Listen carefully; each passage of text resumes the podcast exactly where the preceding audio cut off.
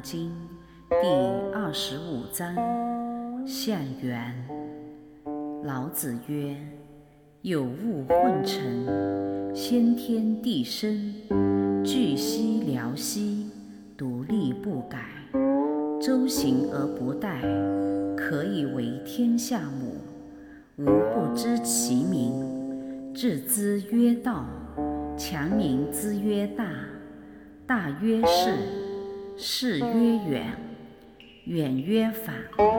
故道大，天大，地大，王亦大。狱中有四大，而王居其一渊。人法地，地法天，天法道，道法自然。意义。引界有一种阴性的物质，是混混沌沌而成就的。它在天地生成以前就诞生了。这种物质清净无染，而又无声无息，虚空实在，又无边无际。它独立地存在于宇宙万物之中，而恒定不改。它无限循环，而又不生不灭，是它生成了宇宙万物，可以称它为无极圣母。我们不知道无极圣母叫什么名字，为了便于称谓，就叫做道，因为道广大无边、无限无量，也可以叫做大。道太善太大，既大又无外，又小而无内，也可称为世。道运行流逝，以至于无始无终、无边无际，又可称为远。道无限遥远，既远在天涯，又近在咫尺。还可称谓为返，道有往有返，返本归宗，返还本源，所以我们还是称这种物质叫做道是最好的。所以说，道无限容纳是伟大的，天无限覆盖是伟大的。地无限承载是伟大的，王是万物之灵的人类之首领和主宰，作为人主之王也是伟大的。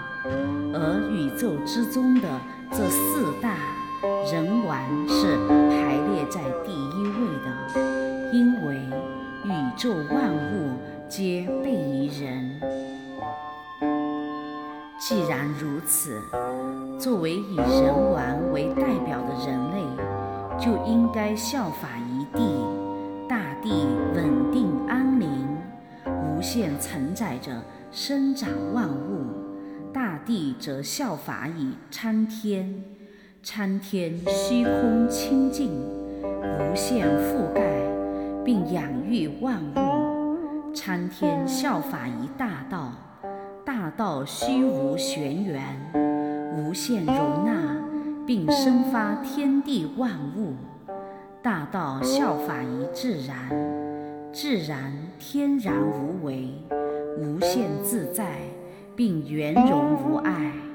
一切都在自然之中啊！人、地、天、道，一定要回归大自然。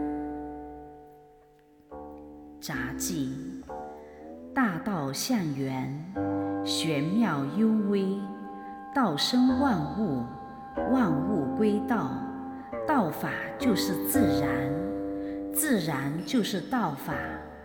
道在衣食住行的日常生活之中，衣食住行的日常生活就是自然。求学访道，探寻者越学。越反越探越玄，玄之又玄啊！诸不知大道就是自然。学者、凡者、探者，既不是大道，更不是自然。道在心中，莫远求。性观显处，任自然。元神、识神合一体，道灵真人在人间。修行者是初步知觉的众生，修道者是已经觉悟的众生，而众生既是未知未觉未来的修行者。也是未觉悟的道修道者，修行修道修自然，自然天然不虚修。修者非道非真非自然，修行者讲实际，从地宫入奇门，行人道，尽忠孝，在世俗中、家庭中。动其身，静其心，要有为，有行法。首先宫外缘，如此才能消孽障，还债务。次则天公入其事，行天道，讲慈悲，在世出世，在家出家，在世出家，化思为功。静其身，虚其心，要无为，用神法，以期内功满。如此又叫还心愿，即功德。只有入门有功，入世有德者，才有资格学修道。修道功，学修道者，先学做人，人成道成。人成真成，完善人格就是真人。所以玄门九真的道士和居士们，先从一品、一级、一真道灵真人开始，渐至九品、九级、九真道灵真人者，才有学道、修道的资格啊。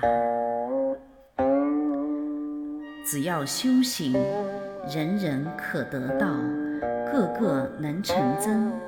但是未修行的平常之俗士是没有资格做莲花台的。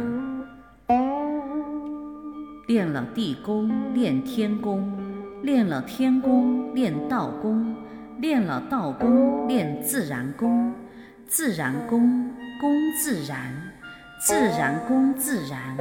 自然功自然练，功道自然功自成。老子天下第一，就是道德天下第一。老子讲无为，是为了为而不争，又无不为。老子讲道法自然，是要人们先顺其自然。然后逆其自然，顺则常人，逆则仙。成仙要逆仙逆心，常人皆以外向性的运用意识为主，非常人则以内向型的运用意识为主。元神为体，识神为用，性为体，心为用。体用合一，靠真气；真气一合，则奠定了修道之基。修行者只要入境达定，无意无恋无欲求，天地无能归其隐秘，鬼神也难测其天机。只要元神和食神，就是天堂挂了号。地府抽了名，超脱生死的生长之路就已经把握在自己的手中了。我命由真，我命由我不由天。善人敬者，移其神，调其息，回光返照，意气随息，聚丹田。丹田，守丹田，内视亏，观世音，神既定，息相随，神息相依恋，安乐窝，恋安乐窝，锁心源，泉一马。常住在道真之乡的真天坛，真天坛有逍遥，有自在，品饮长生酒，极乐在九天。这里有终极正道，这里是道林真人的故乡。故乡的山最美，故乡的水最妙，故乡的真人大慈悲。子月有号，月当空；五昼有会，日中天；毛早有晚，有日月同辉。风景这边独好，迎武术真人敬则邀，自此恭敬真经真气真神真功真法真人。一旦有形化五行。九真自然成全真，